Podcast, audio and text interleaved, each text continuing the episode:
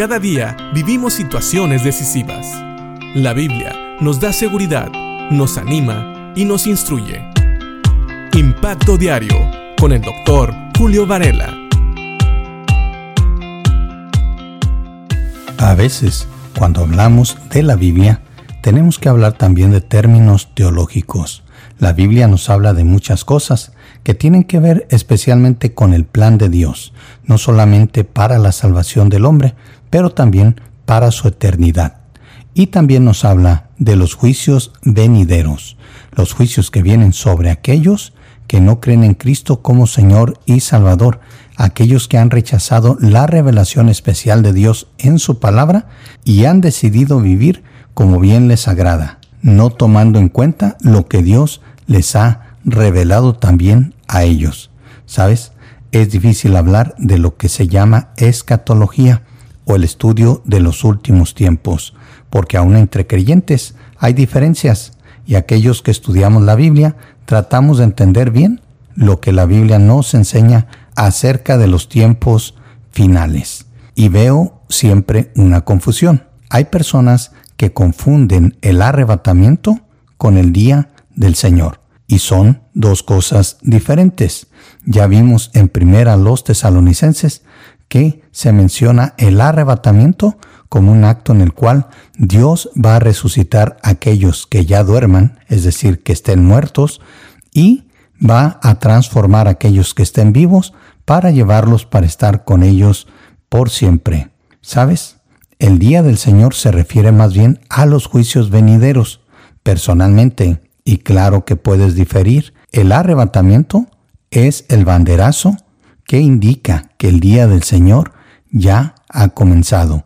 Dios va a tomar a su iglesia y va a salvar, a rescatar a su iglesia, a liberar a su iglesia de estos juicios. Y eso es lo que Pablo le recuerda a los tesalonicenses en su segunda carta.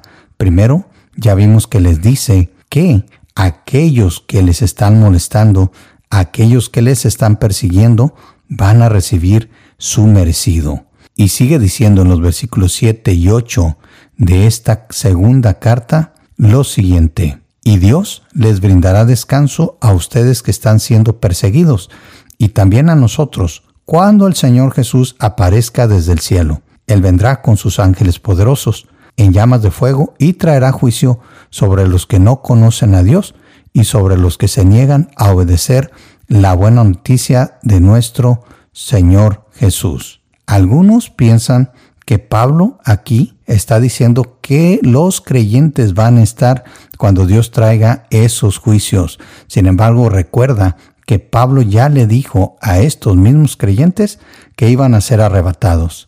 Podemos asumir que Pablo está omitiendo esta parte porque también, como vamos a seguir viendo, les quiere hacer entender que ellos todavía no están en estos tiempos finales, porque parece ser que había personas queriéndolos confundir, diciéndoles que ya estaban recibiendo este juicio.